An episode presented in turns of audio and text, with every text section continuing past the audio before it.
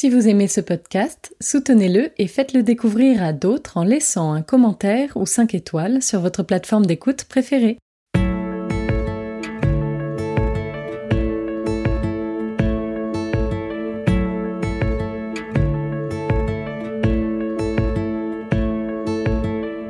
Vous écoutez La philanthropie en question, le podcast qui vous emmène au cœur de la recherche sur le don. Chaque mois, la chaire philanthropie de l'ESSEC vous partage et met en perspective les grandes idées d'un chercheur, d'un article ou d'un ouvrage éclairant. Une invitation à écouter ce que nous dit la recherche pour mieux comprendre la philanthropie et ses enjeux.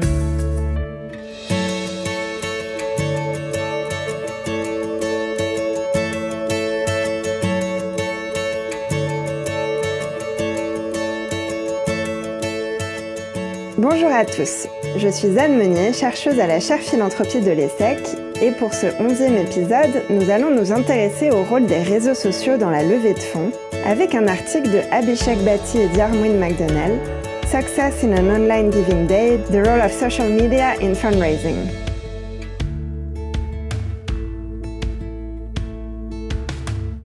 La question des technologies est un sujet que nous n'avons jamais abordé dans ce podcast, mais qui semble intéressant pour beaucoup de monde. Lors des 10 ans de la chaire philanthropie en décembre dernier, nous avons demandé au public, composé d'une diversité d'acteurs du secteur de la philanthropie, quelles seraient selon lui les grandes thématiques émergentes pour les prochaines années.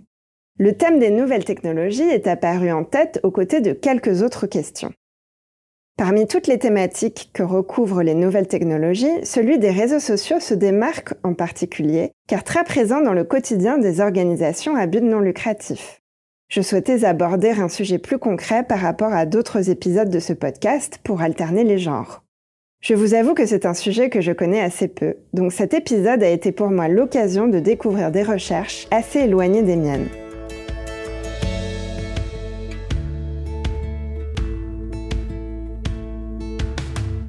Abhishek Bhatti est maître de conférences en sciences politiques à la Bowling Green State University aux États-Unis dans l'Ohio et spécialiste des organisations à but non lucratif, du développement international et des politiques publiques. Diarmuid McDonnell est chercheur en politique sociale à l'Université de Birmingham au Royaume-Uni et travaille lui sur le fonctionnement des organisations philanthropiques et leur environnement régulatoire, c'est-à-dire les règles qui régissent les organisations. L'article est paru dans la revue Non-Profit and Voluntary Sector Quarterly, que vous commencez à connaître maintenant puisque c'est l'une des meilleures revues sur les organisations à but non lucratif, dont ont été extraits certains des articles présentés dans les épisodes précédents. Il a été publié en 2020, ce qui est donc plutôt récent compte tenu de la temporalité de la recherche.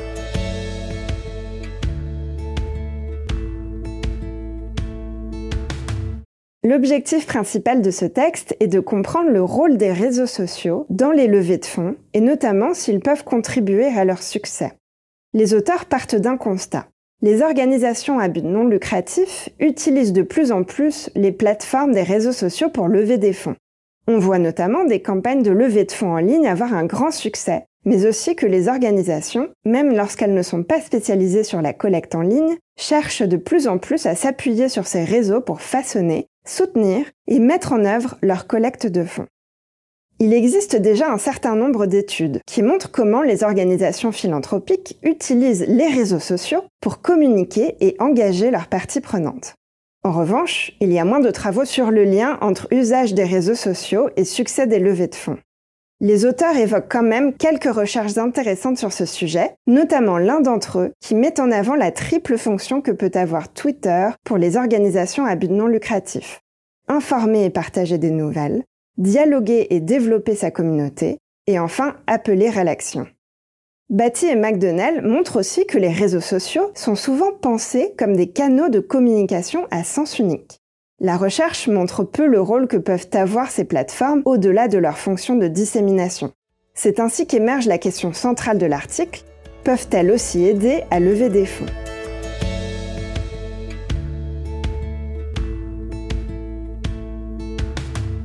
L'article s'intéresse en particulier à un phénomène grandissant, celui des Giving Days, tels que le Giving Tuesday dont nous entendons de plus en plus parler en France. Ce sont des journées de collecte de fonds au niveau local, national ou international. Leur nombre a beaucoup augmenté aux États-Unis cette dernière décennie, il en existe presque 60, et elles ont permis de lever plus d'un milliard de dollars pour diverses organisations. Plus précisément, les auteurs se focalisent sur le cas du Omaha Gives, qui est un événement de levée de fonds de 24 heures organisé chaque année au mois de mai par la Omaha Community Foundation. Il permet de lever des fonds pour de nombreuses organisations qui doivent s'inscrire en ligne pour recevoir des dons. Le texte s'intéresse en particulier à l'efficacité de Facebook à travers un échantillon composé de 704 organisations à but non lucratif qui ont participé à cette journée Omaha Give en 2015. Ce qui est regardé, c'est à la fois ce qu'ils appellent le total don, c'est-à-dire la somme récoltée par une organisation en dollars, et le total donateur, c'est-à-dire le nombre de donateurs uniques qui ont donné à une organisation. Ils ont défini quatre critères qui circonscrivent l'usage des réseaux sociaux.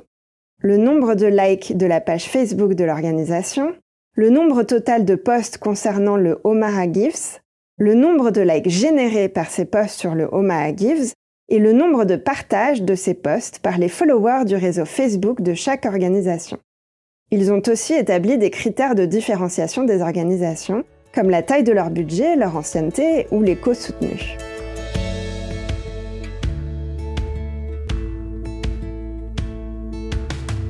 Le premier grand résultat de l'étude, et c'est l'idée centrale du texte, est de montrer qu'il y a un lien entre le succès d'une campagne de levée de fonds et les trois critères suivants. Premièrement, la taille du réseau Facebook de l'organisation, c'est-à-dire le nombre de likes. Deuxièmement, l'activité de ce réseau, c'est-à-dire le nombre de posts. Et enfin, l'engagement de son audience, c'est-à-dire le nombre de partages. Donc plus un réseau Facebook est important, actif et bénéficie d'une audience engagée, plus le nombre de donateurs et de donations est élevé. Cela prouve qu'investir et s'engager dans les réseaux sociaux est efficace pour la campagne de levée de fonds.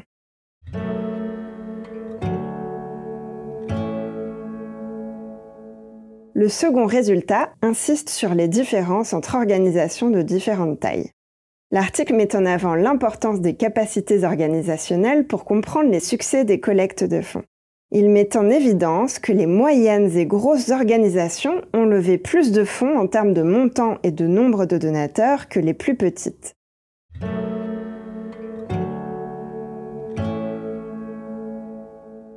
Le troisième résultat met en lumière les différences entre les causes. Les auteurs soulignent que les donateurs donnent des sommes plus importantes aux organisations religieuses qu'aux autres organisations de services sociaux. Cela souligne l'importance de la religion comme cause aux États-Unis et on peut imaginer que ce serait différent en France. Les organisations pour l'environnement et les animaux ont, quant à elles, attiré plus de donateurs. Donc cette fois, on parle bien du nombre de donateurs et non des montants ce qui peut être dû à l'aspect émotionnel de ces causes.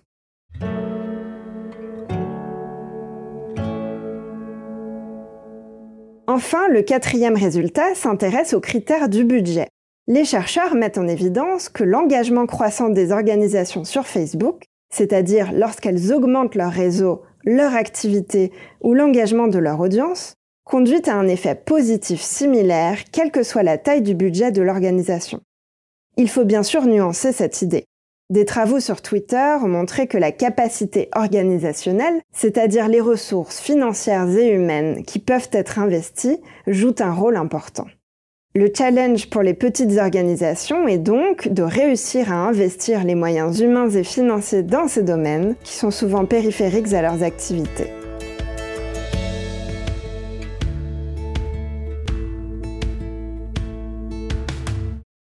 Conclure, j'aimerais d'abord souligner que cet article a pour intérêt de venir confirmer certaines des impressions que vous avez pu avoir vous-même dans votre pratique des réseaux sociaux. Il en apporte une preuve scientifique. Il est d'ailleurs seulement un élément parmi d'autres dans la réflexion plus large que l'on peut avoir sur le rôle des réseaux sociaux dans la levée de fonds. Il serait intéressant de comparer avec d'autres réseaux, comme Twitter par exemple, mais également d'offrir une analyse plus fine des pratiques. Ensuite, j'aimerais aborder la question des inégalités.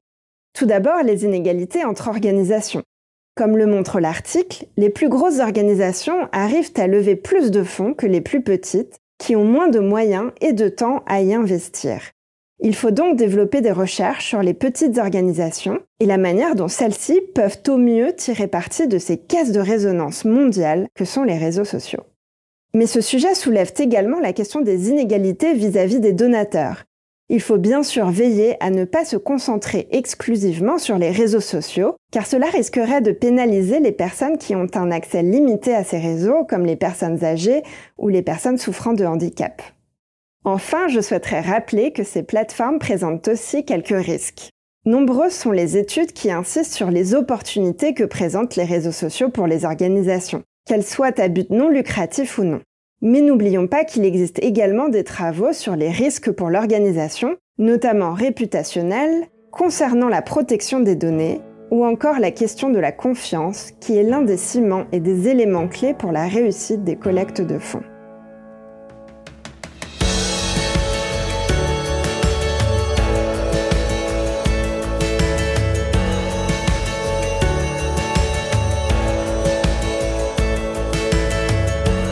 Vous avez écouté le podcast La philanthropie en question avec Anne Monnier de la chaire philanthropie de l'ESSEC.